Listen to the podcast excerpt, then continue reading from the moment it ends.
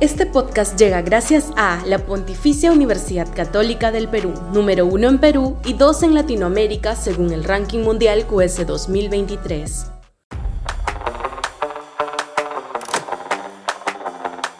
Reconstrucción con corrupción. Sudaca, Perú. Buen periodismo.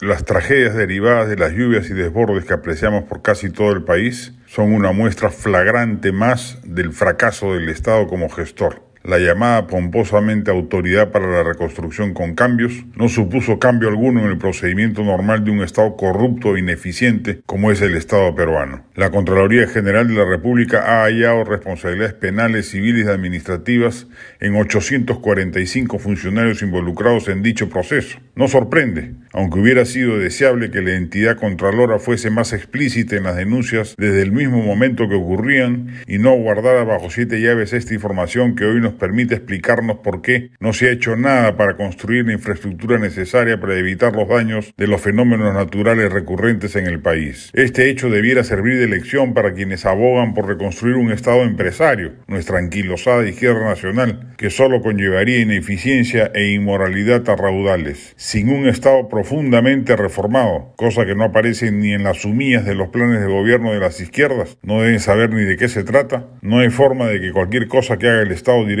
funcione cabalmente. Por ello es que se ha recurrido en algunos casos a contratos de gobierno a gobierno, como sucedió con los panamericanos, o a asociaciones público-privadas, que es una excelente alternativa, más transparente y eficaz que la gestión directa del Estado. Lo mismo debió hacerse con la pomposa reconstrucción con cambios, pero los gobiernos de Kuczynski, Vizcarra, Sagasti y Castillo, simplemente por dejadez punible, no hicieron nada al respecto. Se han ido millones por el desagüe. Ahí sí ha funcionado el drenaje, directo a los bolsillos de centenares de funcionarios corruptos que se han llevado en camión los dineros que debieran haber servido para construir puentes, reforzar riberas y edificar drenajes pluviales. Se han gastado 51 mil millones de soles y no se ha hecho casi nada. El país sigue expuesto las mismas desgracias que todos los años, desde hace décadas, vemos en tiempos de lluvias. Hay varios que ojalá terminen en la cárcel porque lo que se ha hecho es un latrocinio sin nombre. El Ministerio Público debería nombrar una fiscalía doc para afrontar este caso de espanto en el manejo de los dineros de todos los peruanos. Debe haber más de un personaje de alto vuelo comprometido en el enjuague.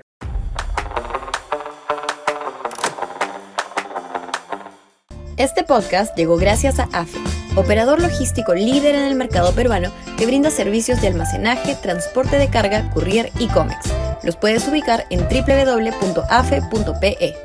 Este podcast llega gracias a la Pontificia Universidad Católica del Perú, número uno en Perú y dos en Latinoamérica según el ranking mundial QS 2023.